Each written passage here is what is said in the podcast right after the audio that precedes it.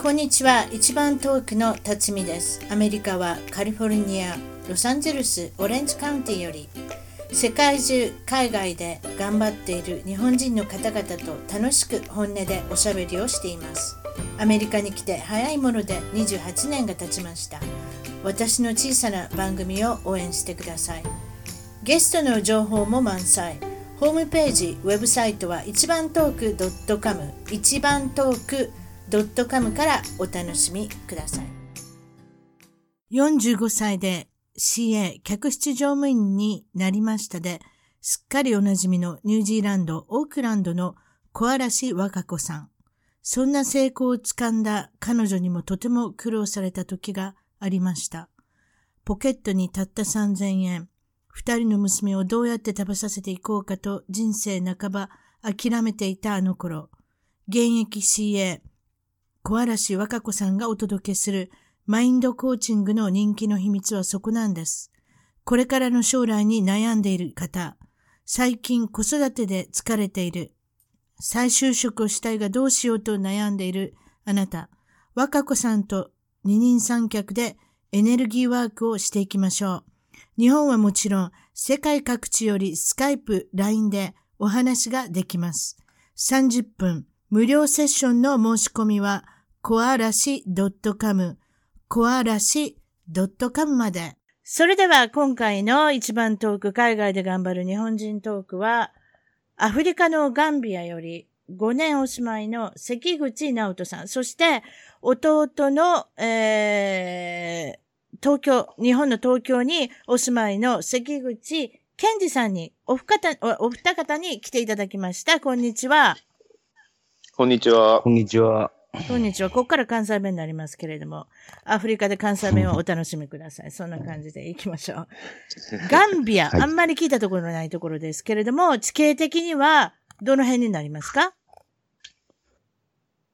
えっと、ガンビア、ガンビア共和国、ガンビア共和国はアフリカの中でも西アフリカに位置していて、はい。えっと、セネセネガルに三方を囲まれて、あと、はい、一部を大大西洋に面した、えっと、細長いそうですね。小さい国です。はい。細長くて川の周りに栄えた国というか、なんというか、私はそのように、まあ、一応、一応助けたんですけれども、そんな感じ、細長い国ですね。はい、そうですよね。あの、珍しい地形をした。非常に珍しいですね。そうですよね。なんかアフリカの中でも貯金箱のこう入り口の口のあたりに表現されたようなこともあるような変わった地形です。となると国境とかっていうのは別に壁でなんか作ってるわけでもないし、適当に国境っていうのはどうなってるんですか？その辺は。なんか難しい地形ですね。国境をするにも。そうですよね。その地図を見ると、まあ国境線がこうまっすぐ引か、あの、あの地図上には線で引かれているんですけど、はい、えっと、やっぱり現地にはそんな壁、か壁みたいなものがあるわけじゃなくて、ね、あの、そうですね。だから現地の人たちはやっぱりその国境を行き来しながら生活してる人たちもいるし、家族が反対のところにいる人もいるし、だから結構、まあそこに自由に行き来してますね。それで、あの、おき、お聞きしたにはイスラム教徒がとても多い国。はい。ということなんですけれども、あの、はい、イスラム教徒といえば日本とはまた違う国だなって感じがするんですけれども、アフリカの中のイスラム教徒っていうのもまた違う感じがするんですが、どんな感じですか？何が違いますか？日本の暮らしと、また中近東のまたイスラム教徒の国々と、また何がどう違うんでしょう？えっと、何か食べるものもやはり豚肉も食べれなかったりとか。それはやっぱりみんな一緒ですか？そうですね。イスラム教徒の人たちは豚肉は口にしないですね。けど、あの、ガンビアは、あの、イスラム教徒の人たちが多い国ですけど、あの、クリスチャンの人だったり、他の国からの、あの、移民、移民の人たちもいるので、あの、豚肉もあるし、ビールもあるし、あ、そう。あの、まあ、イスラムの国って言ったら結構、あの、み、皆さんがイメージされるのは結構、なんだろそうね。原理主義的な、うんあの、ね感じなんですけど、結構、あの、こっちはなんか女性の服装とかも結構、あの、カジュアルなジーンズとか、あ T シャツとか着たりして、みんなそれぞれおしゃれ楽し楽しんでて、肌。肌をカバーしなくていいってことですか？肌をカバーしなくちゃいけないっていうと国もいっぱいありますけど。そうですね。その原原原理的な政策を取っている国はそういうとこが、そういうとこなんだ、そういうところもあると思うんですけど、ガンビアはそんな感じじゃなくて、結構女性もあのタンクトップみたいの着たり、結構肌の露出が多い人も多いです。それと、ヨーロッパの方々には観光で有名なんですか？その国は。あ、そうですね。あの、やっぱりガンビアって自分も来る前は全くその縁がなかったんですけど、来てみたら、あの、すごいヨーロッパからの観光客の人たちも、ちょうど今、あの、ツーリストの、まあ、そろそろオフシーズンにこれからなっていくんですけど、えっと、やっぱりヨーロッパからの観光客、まあ、ヨーロッパからすごい距離的にも近くて、また英語圏、あの、まあ、ほとんど西アフリカ、フランス語圏なんですけど、英語圏の国で、やっぱりあの、なんだろう、音楽もすごい盛んで、あと、バードウォッチングなんかのメカになっていて、あの、ヨーロッパからのツーリストの人たちはかなり多いです。そして、うんやはりその宗教的な問題、あ、宗教的なことからでしょうか。一日にたくさんお祈りもあるし。そして、あ一日、そうですね、イスラム教徒の人たち5回お祈りです、ありますね。ということは、お昼の食べる時も違ったりとかっていうことですか？そうですね。大体、あの、まあ、その、お祈りの時間って、毎日少しずつ変わってるんですけど、まあ、基本的に朝方、早朝と、まあ、今、大体こっちだと2回目がお昼2時 ?2 時頃になるの？はい。そうじゃ、あの、ケンジさんなんです。えっと、関口ケンジさんがの2回目方。のお祈りで、はい。大体その頃が、その頃から、お昼ご飯そうですね。そしてそこで、まあちょっと、ガンビアの、あの、ことと、を、関口健二さん、日本に今いらっしゃるんですけれども、あの、ご兄弟で、もちろん生まれも育って、一緒に育って、そしてお兄さんは今ガンビアなんですけれども、どれぐらいおしゃべりしてなかったんですか？お二方は。そうですね。実際には5年ずっと行っているっていう感じではなくて、たまに戻ってきたりもするので、あ、そうですか？はい。はい。あの、つい最近あったのは2月頃に一度、こっちに戻ってきててっていうのはあったので、あ、そんなんなんですか？なんか私何年も会ってないのかと思ったら、そうじゃないんですね。そうじゃ、あ、でも、のね、日本にたまに帰っておられる。日本に帰るにもどれぐらい時間かかるんですか？そういうガンビアっていうところからだったら。えっと、自分はいつもガンビアから日本へ戻るときは、隣国のセダークで、そうですね、セネガルからあの飛行機乗るんですね。それで、そうですね、ヨーロッパ経由したりして、あの、東京まで戻ります。何時間かかるんですか？およそ乗ってる時間は30時間ないぐらいじゃないですかね。?30 時間？25 6 30時間。あ、それはすごいわ。すごいですね。もう映画見てても飽きますね。そうですね、結構遠い2回乗るんですけど、ね乗り換えてで、映画10、長いですね。映画10本ぐらい見れますよ、そうだね。そうですね。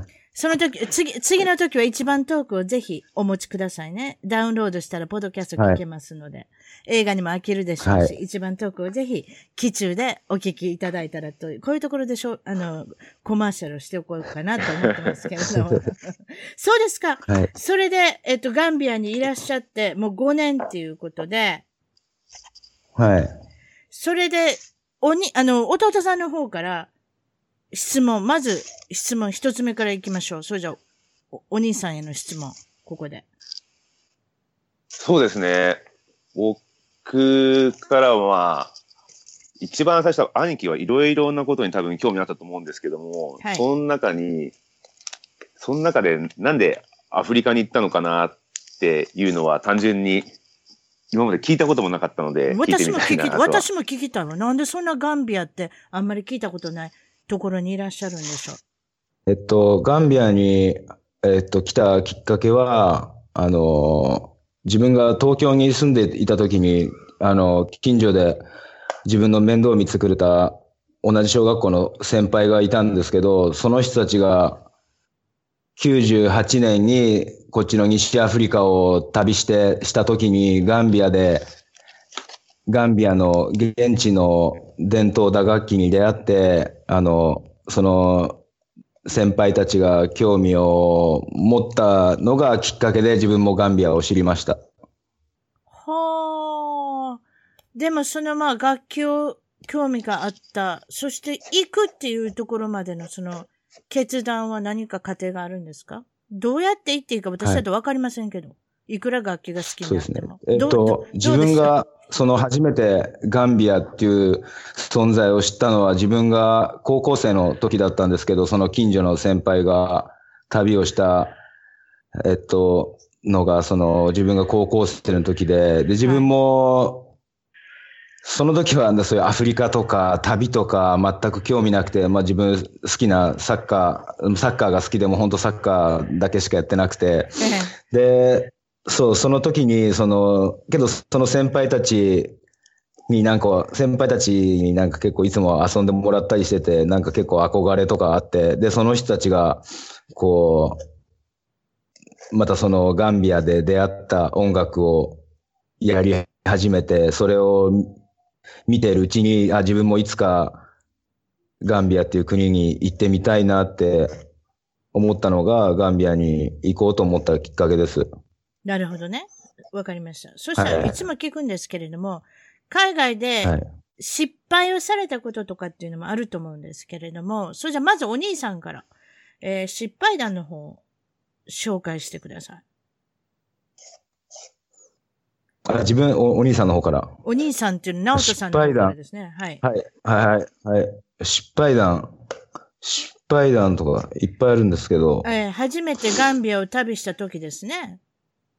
あそうですね。初めてガンビアを旅したときに、えっと、先ほども言ったように隣国のセネガル、セネガルに降り立って、セネガルの、セネガルからガンビアを陸路で目指し、目指したんですけど、はい。えっと、その時少しあの、ちょっと田舎の方の国境、国境をこ越えた時に、その国境、こ田舎の方にある、その国境の検問所みたいのが、あの、ものすごい簡素な建物で、それに気づ気づくことができず、ええ。ガンビアに入国してしまって、ええ。あの、あまあ、あの、途中のチェックポイントで、あれ、ポリ、ポリスの人にパスポートをチェックされた時にパスポートがなくて、お前はどうやってガンビアに侵入したんだっていう、ええ。ちょっとあの、因縁つけられていろいろちょっとあの嫌な思いしたなっていうのが、なんか初めて来た時の、まず最初にガンビアに来た時の、もうその入り方から失敗しちゃったなっていうのが思い出ですね。あとは、その何か馬車の荷台に乗ってらっしゃったんですか？入った時に。あ、そう、その時はなんかあの、とりあえずこ、あの、ちガンビアの、ガンビアとセネガルの国境まで、車で行って、そしたらなんかあの、現地の人が、あの、馬車の荷台に乗っけてくれて、乗っけてくれたんですけど、そう、その時に、そう、乗っけてもらったんですけど、あの、で、で、気づ、気づ、もう気づかない間に国境も越えちゃってて、はい。なるほどね。そういったアクシデントっていうか、まあ、そう。いった、まあ、半分トラブったような感じで入国されたっていうのが始まりだったということで、そしたら、えーっと、ね。ケンジさんの方もいろいろな、えーっと、海外の、えーっと、経験をされてるっていうか、まあ、いろんなところに行っておられるっていうことなんですけれども、その中で失敗談、ケンジさんもあれば、何か紹介していただけないでしょうか？はい。そうですね。僕もいっぱい 失敗はあるんですけれども、え本当にあ死ぬかなって思ったのは、あの、トルコで、え、え確かイズミールっていうとこだったと思うんですけど、え、ええ、トレッキングに行ったんですよね。はい。で、一人で行っていて、お昼ぐらいからスタートして、だいたい何時間かで終わるっていうようなコースだったんですね。うんで。途中、途中まで、あの、石に矢印が書いてあって進む方向がはっきりわかるみたいなものだったので、え一人で調子よく行ってたんですけどえ。、え途中でいたずらなのか、二つ道の方向が書かれていてい、や で、それで、まあ、こっちの方が正しいだろうっていう方に進んだら、それが間違いだったみたいでいや、途中で矢印、矢印がなくなったんですね。いやいや、悪いやつおるな。で、戻ろうと思ったら、来る方からしか矢印が見えないので、いや、戻れなくなって、どうしたんですか？いや、でその時もう、あの、少し、夕方に差し掛かっていて、日が沈む、ちょっと手前だったので、うん。かなり迷ったんですけど、まあそこでもとりあえず、ちょっとヘルプミーって本気で叫んでみたんですね。うん、そしたら？そしたら？いや、誰もいもちろんいないので、うん。もうしょうがないなと思って、ちょっとあの昼間でしょ？崖を、昼間。そうです。その時昼間だったんですけど、うんあと、なん、まあ1時間もしないうちに日が沈むかなっていう感じの時だったので、あららら。これ？でもうい山の中はまずいと思って、とりあえずちょっと頑張って崖を下って、下に湖だか海だかがあったんで、そこまで行ったんですよね。えでも、た対岸まで、対岸まで多分300メートルか500メートルくらいあって人がいるのは分かったんですけど、そこまでちょっと行けないなと思って、え。うん。とりあとりあえず、その時は一日そこで過ごしたっていう風になって、うん翌朝、じゃあどうしようかなって思った時に、たまたま素潜りをしている人が、現地のおじさんがいて、あ、よかった。そこでヘルプミーって叫んで、うん。手を振ってみたら、まあ、もちろん言葉は通じないんですけど、おじさんは僕が困っていることは気づいたみたいで、ええ、ええ。20分後ぐらいにボートで迎えに来てくれて、ほい。で、さい最後はもうバス停まで送ってくれて、これに乗ればとりあえず街まで行けるぞっていうふうに言われて、うん。なんとか宿に戻れたっていうところがあって、その時おじさんに出会えなかったら、あの後自分はどうしてたのかなっていう。まああれですかね。そういうのがありましたねそなんかちょっと怖い話ですよね。もしも見つかってなかったらちょっと怖いですよね。行方不明いや、そうですね。。いやいやいや、怖い怖い怖い怖い。戻る手段がその時は思いつかなかったですね。ちょっとちらっとよぎったやろ新聞の見出しとかな。法人、法人男性。やろいや本当にでもせ関口健二って全部カタカナで書くねんな、あれな、確か。そういうのよぎったやろ。本当にでも困りましたね。うん途方に暮れたっていう感じすいません、笑 笑いの種にしてしまって。直人さんもすっかり笑ってますよね。アフリカから。失礼。失礼なお兄さん。はい、失礼しました。他何かありますか？失敗談。僕ですか、うん、ケンジさん。そうですね。僕、失敗談っていうものなのかわかんないですけど、アメリカのサンディエゴ、うん。あ、うちの近所やん。はいはい。どうしたんですか？ササンディエゴ行った時にあの、うんサーフィン友達に誘われて別にできないのに毎日行ってたんですよね。うんうん、でも、なんとかなるやろ？毎日行け。そんなことないんですか？な、僕はあの、コンタクトがよく外れたんでかなり困ったんですけど、それは高いな。高いコン、サファリ、あサファリじゃないよ。サーフィンですね。すいません。え、どうしたんですか？いや、そんな時あれだったんですよね。あの、友達に、ここの海はサメいたりするの？って聞いたら、ああ、サメいるよなんて話をしていて、うん。で、まあでも、サメは見たらわかるよっていうふうに言われてたんですね。うん。サメいるなら一匹だし、アザラシだったら大群だよなんて話を聞いてたんで、うん。ああ、そうなんだっていうことで、まあ翌、翌日も普通にサーフィン行ってたんですけど、うん。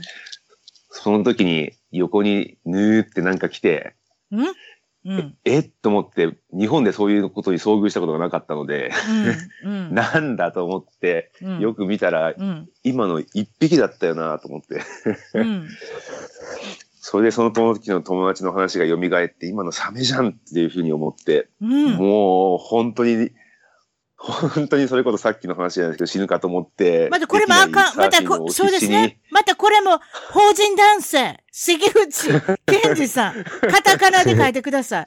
そっとしたら、サメに食べられて死ぬっていう、あれですか？シナリオですか？そうですね。本当にサメかと思ったんで、うん。うん。もう焦って、何だったんですか、結局？結局はでも友達が言うには、あれはアザラシだよ。いや、いやでもね、サメが人を襲うときっていうのは、アザラシだと思って襲うって聞きますよ。ああ、そうなんですね。うん。毎日だ、毎日食べてる食事は、やっぱりアザラシだったり、そういった系統なんで、多分、動くイコール、アザラシだと思って、パクンってやってしまうっていうのを聞きますけど、それがに、たまたま人間だったっていうね。あの、あーサンディエゴにも、泣きにしもあらずですけれども、そんなあんまり聞いたことないですね。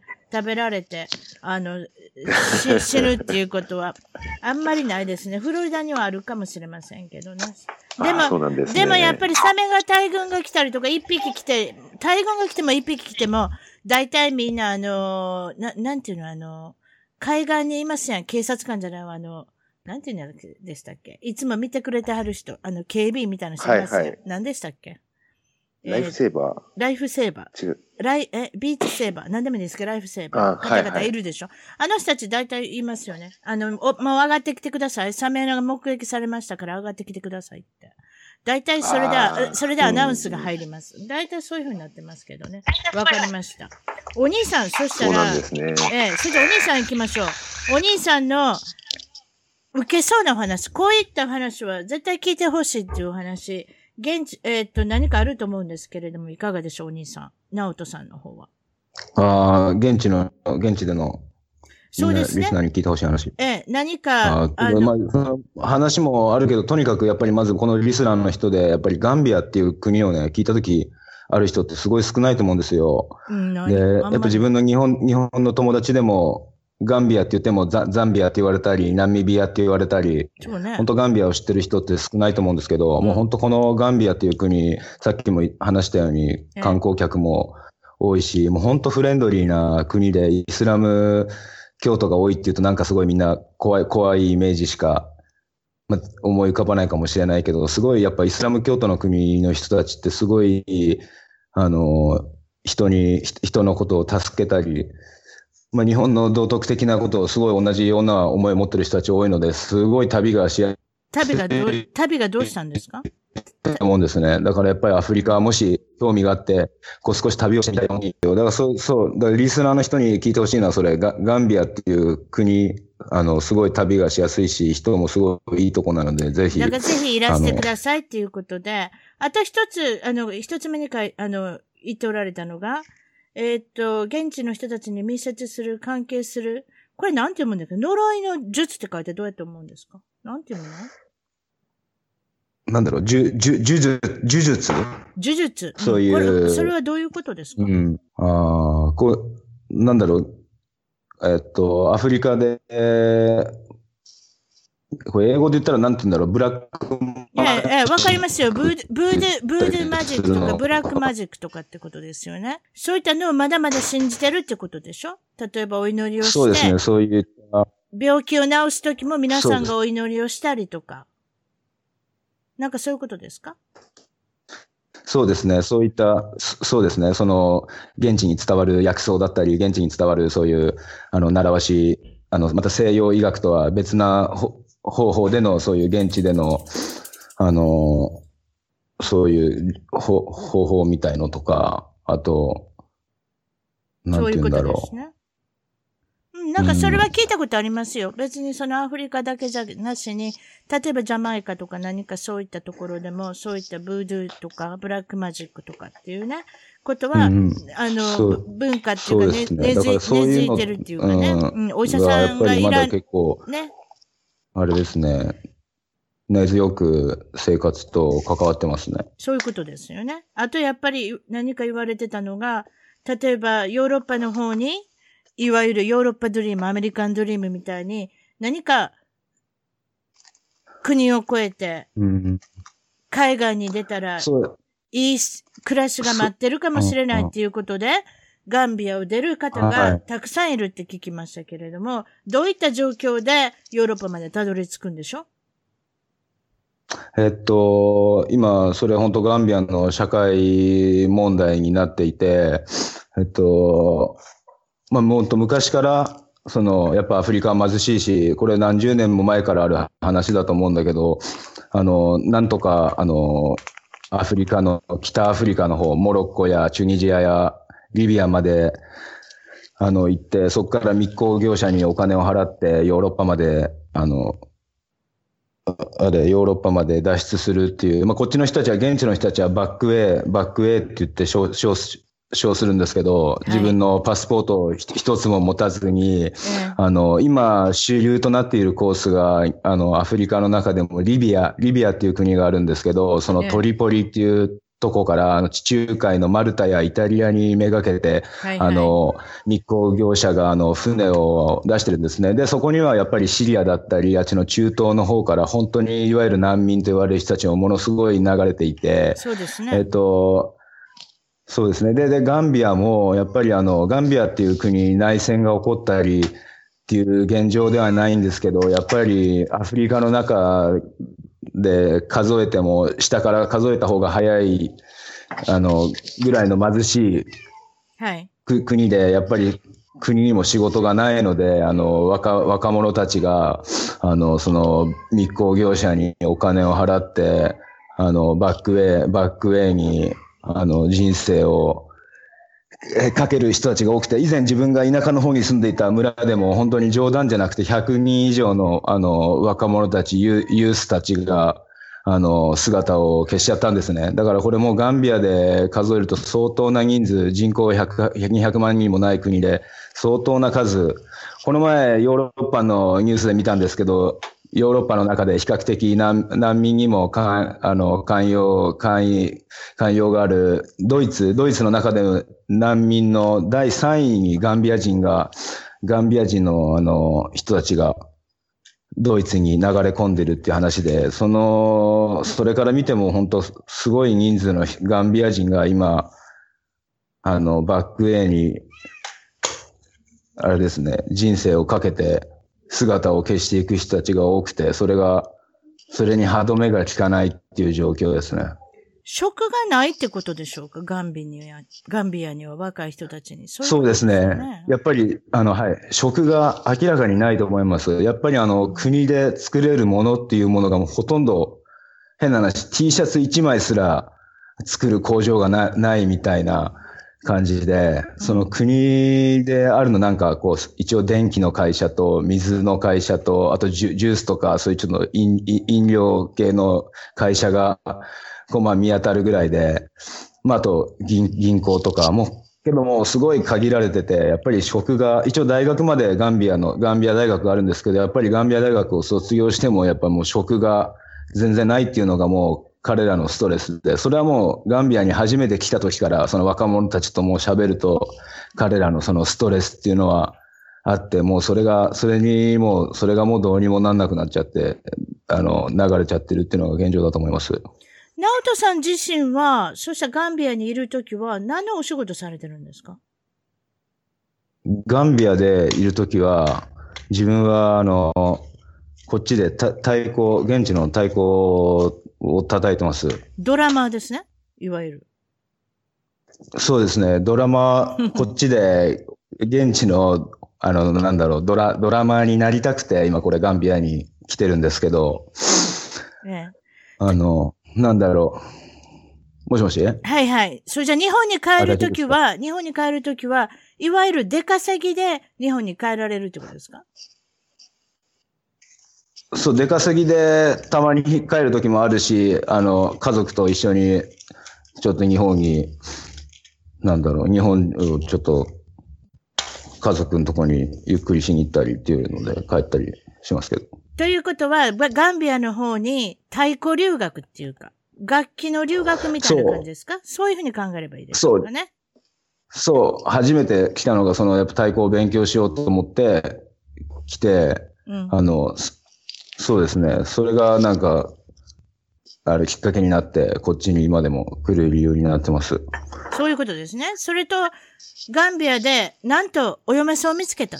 それでいいんでしょうか、お嫁さん？お嫁さんのことをちょっと聞かせてください。どうやって知り合って、どうやって結婚までたどりたどり着いたんですか、はい。アフリ、え出会ったきっかけ。出会ったきっかけは、ええ、ええ、お願いします。そう、自分の、自分の、えっ、と、自分の嫁も、よ嫁はこっちで、あの、現地の、なんだろうな、ティア、ティアターグループって言ったらいいのかななんだ、あの、まあ、少し演劇演みたい劇グループね。演劇のグループにはい、演劇みたいの。をやったり、あとまあ、ええこっちでのララジオ番組でのちょっと喋りだったり、ええで、そう、そこで彼女たちが属していて、で、彼女たちのそのツアーがあったんですね。なんか、あの、3日間ぐらいのツアーがあるって言った時に、ええあの、自分たちの太鼓グループに声がかかって、えええそれに同行して3日間ぐらい、こう、ちょっと違う村々を旅したんですよ。ええ。そう。で、その時に、そうな、あの、知り合って、ええ。そう。で、あの、なんかまあ、そう話してるうちに気があって、住んでるとこもそんな遠くなかったんで、なんかそのツアーが終わった後にも、なんか連絡取るようになって、そう、それが、そうですね、そのツアーであったのがきっかけかな。それでお付き合いが始まって、だいたいどれぐらい後に結婚までに至るんですか？いやけど、それ、そんな長くなかった。一年、一年経たないぐらいで。一年経たないぐらいで？そその結婚決意の、あのー理由というか、あのど、どういったことでプロポーズしようと思ったんですか？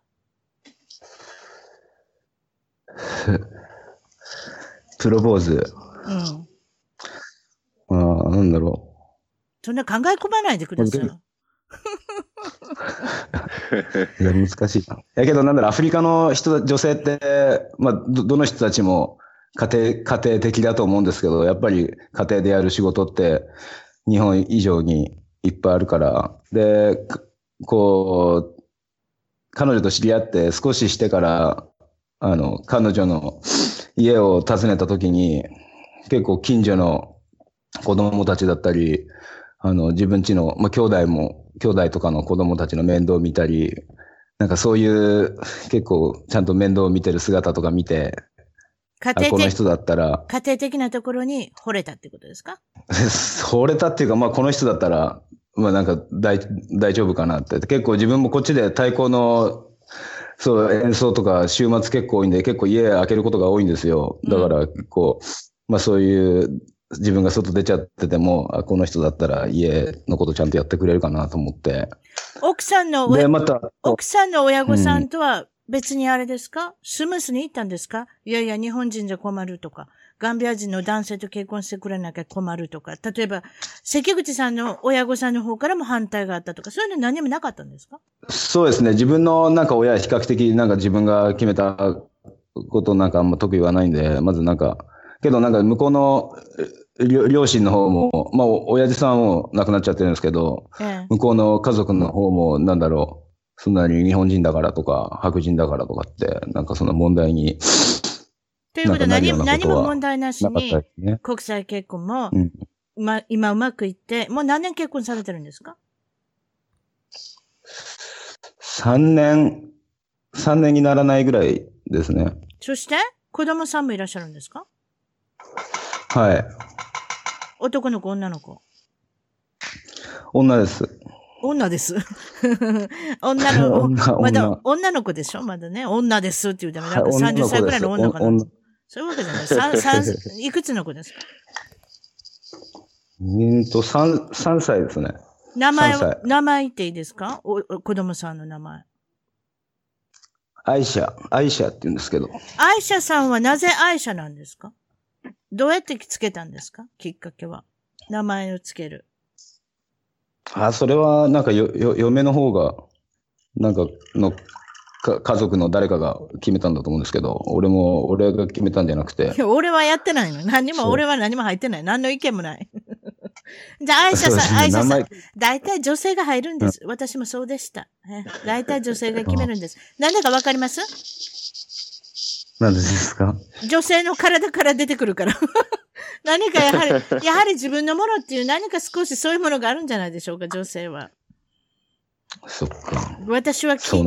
私は9ヶ月間この人を身ごもってきたんだから名前ぐらい付けさせてくれみたいな何かそういうところあるのかもしれませんね。一応相談しますけどね。相談もあんまりなんかなってないですね。ごめんなさいね。女性はそういうことです。そうですか。それでは、ケンジさん、二つ目、二はい二つ目、三つ目の質問してください。そしたらお兄さんに何かあると思うんですけれども。あそうですね。あの、僕もアルゼンチン2年住んでたりとかしたんですけど、はい。あの、兄貴は今結構仲良くといて、旅行するのと生活するのと全然違うなって思うんですけど、はい。なんでこれだけ兄貴はアフリカにどっぷりとというか、まあ、これだけ好きになって、うん。何の違和何の違和感もなくこんだけ過ごしてんだろうなっていうのがね、うん、うん。ある意味すごいなっていうか、何がそんなにハマったんだろうなっていうのはちょっと聞いてみたいですね。お願いします。それでは、直人さん。回答の方、いかがですか？な、なんでハマってるかってことですよね。アフリカ、それもガンビアにえどうしてあの、長くハマってるんだろう。ああ。ああ、そう。で、アフリカに、さっきも言ったように、初めて、あの、ガンビアに、あの、興味を持ったきっかけが、その先輩たちが、あの、興味を持った太鼓っていうのに、を実現地で見てみたいって思って、うん。初めてはい来たんですけど、はいで、初めてその現地の人たちの、あの、太鼓を見る機会があったんですけど、その時、まあ、結構田舎の村で、それはなんか結構、あの、結婚式のプログラムで、結構深夜のプログラムだったんですよ。はい。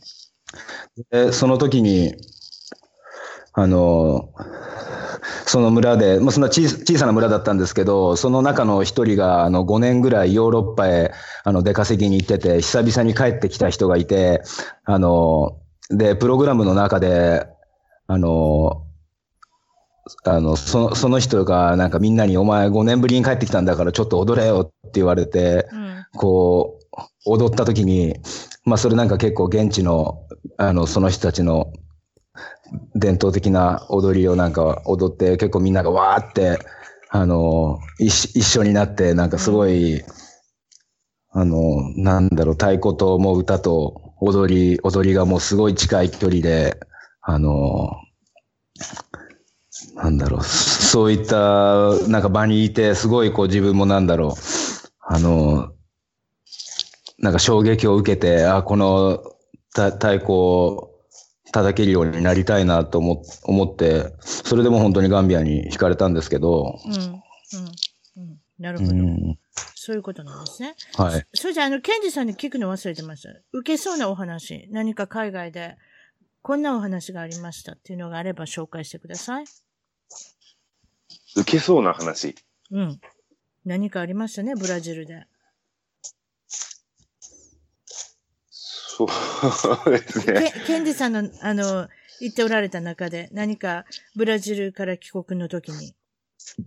ああ、はいはい、ありましたね。あのー確か最1回目が、そうですね、ブラジルから帰ってきたときに、うん。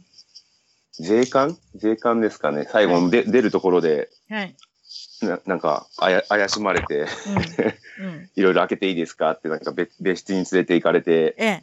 バッグバッグの中をいろいろされて、X 線もされてししていいですか？って、もう何にもなかったんでいいですよって言って、とりあえずその時は、じゃあ何もなさそうだからって言って終わったんですけど、ケンジさんはさんは何か疑わ、はい疑わしい顔してるんですか？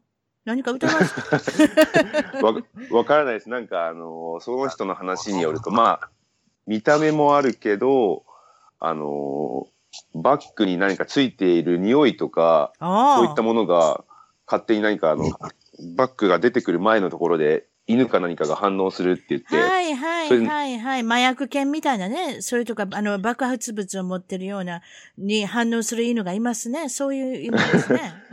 なんかそ、そそれが引っかかったからっていうことで、全てチェックされたんですけど、うんまあ当然何もないよっていうことで、うんあの、その時は戻されて、で、数年後、今度はインドに行って帰ってきた時に、うん。えまた同じような流れになって、またかと思ったら、あの、この人ブラジルから帰ってきた時にチェックされたお兄さんだったなと思って、え。うん。覚えてますって、ブラジルから僕帰ってきた時にお兄さんにこうやって荷物チェックされましたよって言ったら、あーってなって、それで、あ、じゃあもう大丈夫だねってえそれ終わった通してくれっていうた？それすごい。それすごいね。覚えててくれたっていう。うん。あと何、はい、香、香港で何かあったっておっしゃってました？あ、ありましたね。いや、それはもうあの、ちょっと、き汚い話というかね、トイレ入って困ったみたいなところだあ、大ったんですけど。丈夫ですよ。そういう話よく聞きますよ。うちの番組で。ええどうぞ言ってください。はいあ汚い話でも何でもいいですから。お食事中の方はちょっとだけ、あの、耳を塞いで。どうぞ言ってください。何でしょいや本当あのト、トイレ行って、まあ言ったらもう髪、髪がなくなったんですよね、その時。う。あら、大変。えもうありが、ありがちですけど。え。よくありがち。そう。大体その時もあの、いつもリュック持って空港の中でもう動いてるので、うん何かしら別なもので代替して済ませるんですけど、うん。その時はもうどうしても何もなくて、どうしましょ あの、隣の人にコンコンって最初ノックノックして、う。うん。全然反応返ってこなくて、うん。いや、どうしようかな、どうしようかなと思ったら、うん。あの、下から10センチぐらい空いてたところから何分かしたら手が、手が伸びてきて。それで別に言葉を交わしたわけでもないんですけど、うん、気持ちが伝わったのか、うん、紙を何回かに分けて 渡してくれたっていうのがあって、それが本当に助かったなっていう。あの時もまあどう、あ、そう。私も同じ経験ありますよ。手が伸びてきたことありますよ。そしたら、ああ、やっぱか紙が欲しいんだなっていうので、やっぱ紙あげましたけどね。うん、だそれはもうこ言葉いらないですよね。手が出てきて、別にね、水のボトルを渡す渡すわけでもなしに、何を、別に 誰もわかるじゃないですか。大体ここで手が出てきたら紙ですよね。そういうお話ですか。それで、このお二方は、えー、っと、えー、っと、九州は長崎県の出身ということで、そしたら、お二方が小さい時に、どのようなお子さんでありましたかっていうのを聞いてみましょう。それそういう感じで。あ、まずお父さんのこと聞いた方がいいですか？お父さんとお母さんは何をされてた方ですか？長崎県で。これどっちが答えたらいいですか？僕どっちでもいいですよ。ケンジさんに行きましょう。それじゃあ。あ、はい、はい。親父は、当時は公務員ですね。じゃあ、あなたが小さい時は公務員でお役所ず勤め。それでお母さんは？母親、記憶にある限りは病院で働いてましたね。ご兄弟は、直人さんとケンジさんのお二人ですか？いえ、あと、僕の下、二つ下に妹がいます。あ、あ妹さんがいるのね。女の子が一人ということで。はい。三人兄弟ですね。それじゃこういうふうに聞きましょう。小さい時は、自分、自分を例え、どういうようなお子さんでしたか？まず、ケンジさんからいきましょう。僕、どっちかっていうと、そうですね、すごい、几帳面で完璧すぎでみたいな感じで、あとなんか、同級生とあんまり感覚が合わなかったんですよね。いつも、兄貴の友達にくっついてってるような感じで、兄貴からお前自分の友達と遊べよって言われてたようなタイプでしたね。じゃあ、直人さんに聞きましょう。ケンジさんはどのようなお子さんでしたか？直人さんから見て。あ自分から、なんだろう、自分がこう、ちっちゃい時にし叱ったり、えー、っと、怒ったりしても、絶対、あの、ごめんなさいって謝らない弟で、いくら、こういくらぶん殴っても絶対謝らないみたいな、そんな頑固で、なんかそういうとこは、俺だったらすぐなんかこう殴られたらすいませんみたいな謝っちゃうと思うんだけど、こいつはなんか強いなと思いましたね。なるほど。そしたら、直人さんは自分が小さい時はどんなお子さんでしたか？直人さん自身がお答えください。あ自分なんか小さい時からなんかサッカーが好きで、サッカー、うん、サッカーやってたんですけど、なんかそれで結構地域にいろいろ友達とかも結構増えて、なんかすごい、あれですね、なんか友達と、なんかたくさん友達がいて、なんかそうですね、そ、そんな感じでしたね。たくさん友達がいて、運動が好きな少年でしたね。じゃあ、それじゃあ、ケンジさんから見て、直人さんはどんなお子さんでしたか、はいそうですね。直人は、ままあ、スポーツが得意だったっていうのと、うん、結構目立目立つんですよね。なんかそういう、少し体が周りよりも比較的大きかったりとか、本当にスポーツが上手かったんで、僕にとってはサッカーきっかけ始めた、始めたきっかけもそうでしたけど、まあ結構憧れみたいな存在で、いつもなんか兄貴を追っかけてるような感じだったのかなと思います。うん、そういう思い出があるんですね。どちら、ですね。ということで、どちらもサッカーをやられてたってことで、どちらもサッカーが大好きだった、あの、少年だったってことですか？サッカー少年ですか？そうですね。そうですね。例えば音楽の趣味はケンジさん、ナオトさん、どちらも同じでしたか？まず、ケンジさんからいきましょう。どんな音楽を聴いてました？僕は小さい頃は尾崎豊が好きで、それこそ今じゃないですけど、あのテテープによく取りためてずっと尾崎豊聴いてたなっていう記憶ですね。お兄さんはどんな音楽聴いてました？えっと、自分はなんか高校生ぐらいまでは結構日本で、日本のポップス、なんかあんま名前覚えてないけど、いろんなその時の流行りのあれを聞いてたんですけど、高校生の時に、あの、そのよく遊んでる、遊んでもらった先輩のうちで出会ったレレゲエ、レゲエ音楽に結構、あの、なんか心を打たれて結構レゲエ音楽、レゲエミュージックとか、なんか各国のなんかポップスだったり、伝統音楽とか、そういう、そういうのになんか興味持って、そういうのばっか聞いてましたね。なるほどね。最近でもそういうレレゲエとか、やっぱこっちでもやっぱすごいレゲエとか、まあ、ヒップホップもそうですけど、現地のポップスだったり、各国のポップスラジオで聴けるんで、そういう、そうですね、アフリカ音楽とか、やっぱレゲエ音楽とか結構好きですね。ケンジさんに聞きましょうか。それじゃあ、お兄さんとの思い出で何が一番思い出に残ってますか？小さい時に。そうですね。小さい時も、本当に小学校の時っていう意味で言えば、はい、やっぱりサッカーに関わることなんですけど、うん、同じ小学校のチームに入っていて、うん、で、兄貴がその時10番つけて試合に出てて、うん、で、その時僕も兄貴のお風呂の10番を着て、二人で10番で試合に出たっていうのが、僕にとってはすごい思い出で、その時、はい、その時はゴール、ゴールの前で自分がボールを持ってたら、あの、ボールを奪い取られて、な兄貴がそのままゴールを決めるっていうところがあったので、そこがすごい印象に残ってますね。なるほど。それじゃあ、直人さんに聞きましょう。直人さんにとってのケンジさんとの思い出で何か一番思い出に残るものは何でしょう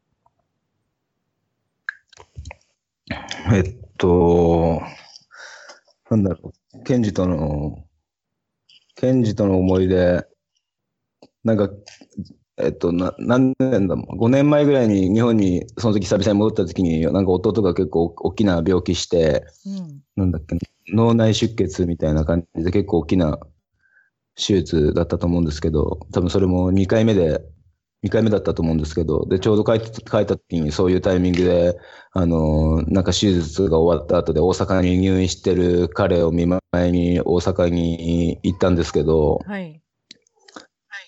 なんだろう。そうですね。なんか結構近くにいると、なんか言うこと聞かなくて、あれだな、なんか、ムカつくなと思うことが多いんですけど、うん、なんかやっぱ久々に訪ねてみたりうん、久々に会うと、うん、そう、やっぱりなんか、血のつ、血のつながった兄弟、兄弟っていうのが俺にもいるんだなって、なんかそう思わされて。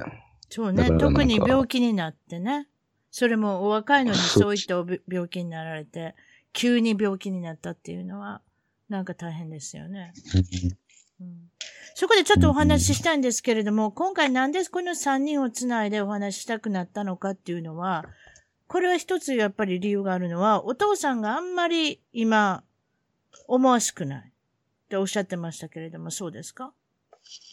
そうですね。現状まだ入院を、入院中で、なかなか退院までの目処が立たないっていうのを繰り返してるっていう感じですね。そうですね。それで、その、3人でお話しして、お兄さんと弟さんの声をぜひお父さんに聞いていただいて、元気が出たらと思ってこの企画を、あの、やろうと思ったのが、まあ、この三者会談というか、それのきっかけということなんですけれども、あの、ありがとうございます。ねそ、それはよいいことだと思うんですけれども、えー、っと、それでそのお兄さんに対して、まだもうちょっと質問があるっておっしゃったので、ケンジさんの方にそれでもう一つ、二つ質問していただきました。はい。はい、そうですね。今、兄貴はあの、太鼓っていうのをずっと極めたいなって思って、ガンビアに行ってるんですけど、なかなかスキルはもうすごいなって、素人目に見てても思うのに、やっぱりそれをうまくまだ活かしきれてないなって、宝の持ち腐れみたいになっちゃってるなと思って。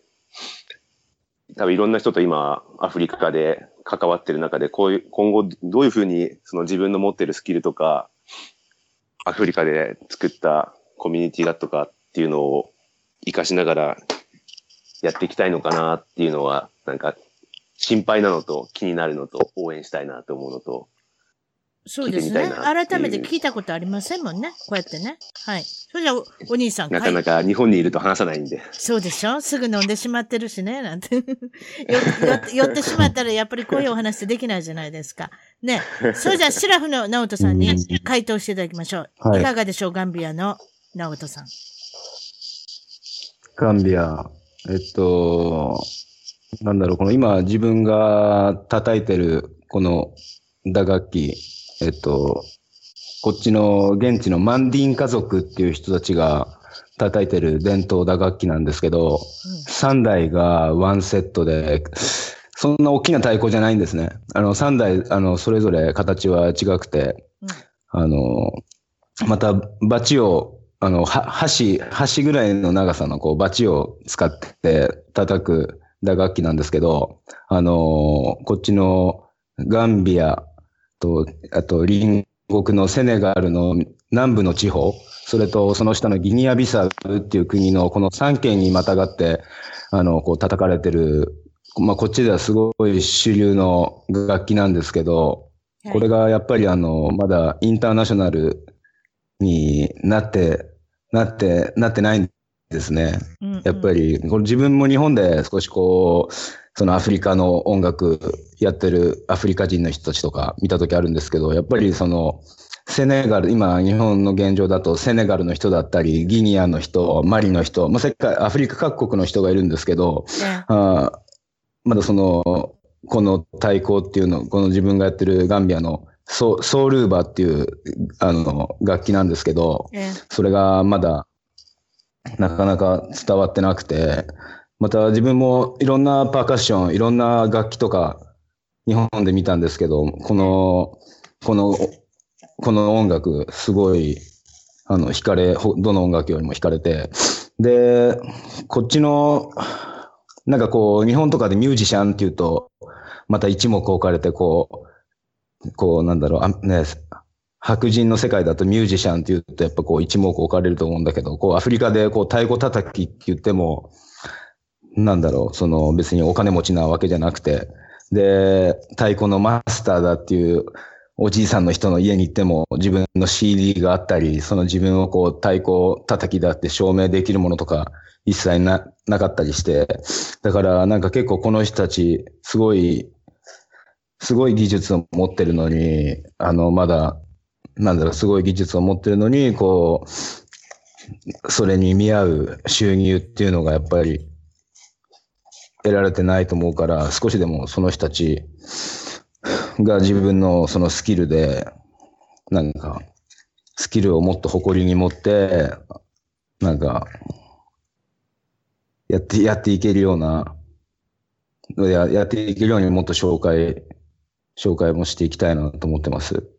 あ、なるほどね、うん。そういうことですね。それで、あの、ケンジさんの方は、今はどういったお仕事ついておられるんでしょう？弟さんの方ですね。あ、僕はほ、うん、本業、本業は、福祉関係の、うん、はい、本業は福祉関係の仕事をしていて、はい、まあ、あとは、在在宅で別な副業ですね。副業をやっているっていう感じですね。それじゃお兄さんから、直人さんから、ケンジさんへの質問は何かありますでしょうか？あえっと、自分からの質問。うん。ケンジさんへの質問、直人さんが。いや、なんだろう。ケンジへの質問。うん。面白いですね。ものすごく、ものすごく考えてますね。はい。なんだろう、えっと、まあ、彼も、え、ケンジもそろそろ30半ばになってくると思うんですけど、まだ、そういう家も賃貸で、そういう家、家とか、家の購入とか考えてんのかなって聞いたときになかったんで、それ質問ですね。いかがでしょうケンジさん。そうですね。家の購入とかはあんまり、あんまり考えていないですけど。あごめん、笑ってしまう。ちょっとごめん、笑ってしまって。東京に住んでる人になかなか難しい質問ですね、これね。はい。そうですね。まあ、あん、あんまり同じところに住んでたいっていう気もしてないので、うん。極端な話、あの、世界中、もうあっち行ってこっち行ってっていう移住みたいな生活をね、転々としたいっていう方が理想ではあるので、そこに向けて、今は、やってる感じですかね。うん。私と、特にその、今30前だとおっしゃったし、やあ、いや、今、違うんですか？30、今年、今年36ですあ、ね。36歳？そしたら適齢期じゃないですか。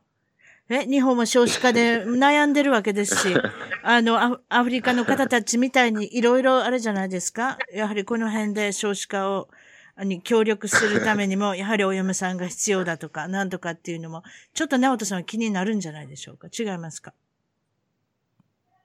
そうですね。そこのもと、とこもあんまり、そういうのは話してないんで、聞いてみたかったところですね。どうでしょう？東京での生活で、いい人にまだ巡り合ってませんか？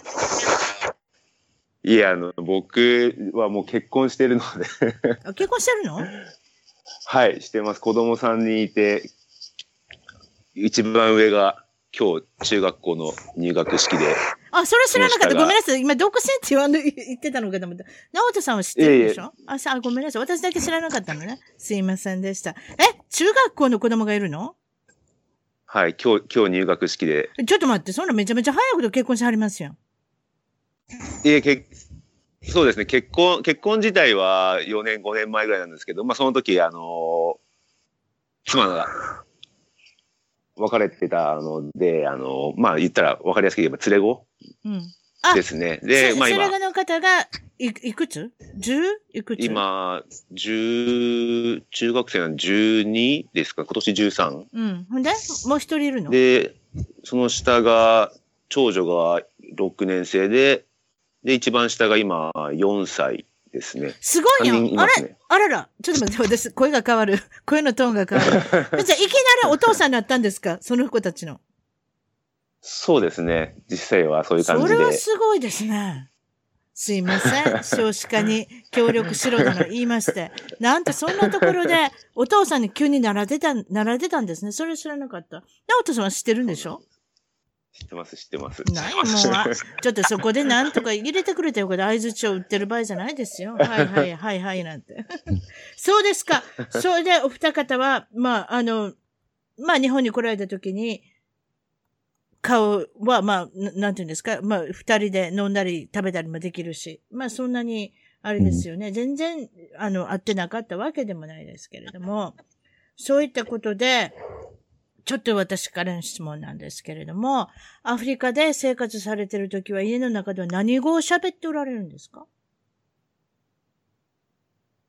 アフリカで生活してるときはう、ん。こっちの、えっと、彼女の、彼女のう言葉である、彼女マン、マンディンカ族っていう、あれ、族なんですけど、マンディンカの言葉、マンディンカの言葉と、また、こっちはえ英語、英語の、イギリスの植民地だったんで、英語、英語が少し喋れるので、彼女も英語とそのマンディンカ語と、ちょっと日本語をミックスして喋ってます。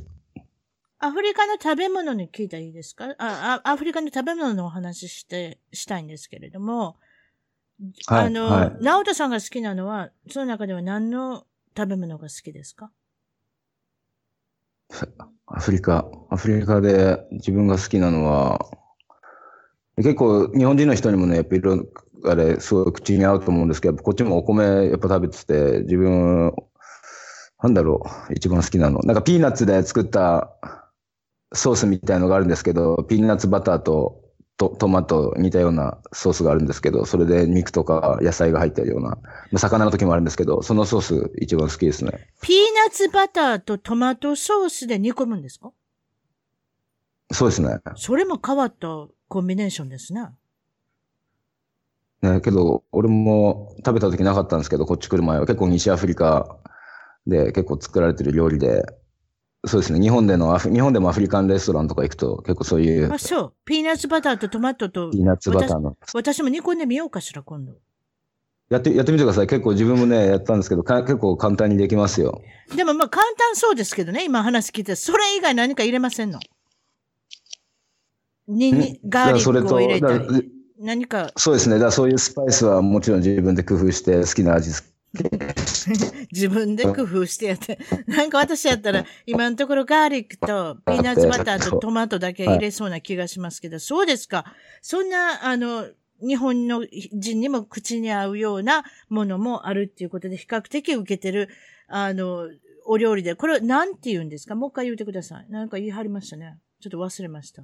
このピーナッツこバター。っちのガ、ガ、ガ、ガンビアに、ガンビアの人たちは、ど、どもだ、どもだって呼ぶんですけど、まあ、結構日本のレストランとかだとマ、マフェっていう、マフェって言われる、なんか料理ですね。セネガルの人とかだとマフェって呼ぶのかな？あ、そう。うんそうですね。わかりました。なかなか興味あるお話、いろいろお聞かせいただいて、今日はお二人に、あの、東京のケンジさん、弟のケンジさん、そしてお兄さんの直人さん、ガンビアから、三人が本当につながって、こうやっておしゃべりできて、本当楽しかったです。お忙しいところどうもありがとうございました。ありがとうございますあり。がとうございます。はい。それでは、失礼します。一番トークのツイッターで、ぜひ、フォローをして、絡んできてください。また、一番トークの Facebook で気に入ったら、ぜひいいねをお願いします。番組の聞き方は、iTunes もしくは内蔵のポッドキャストアプリより一番トークを検索。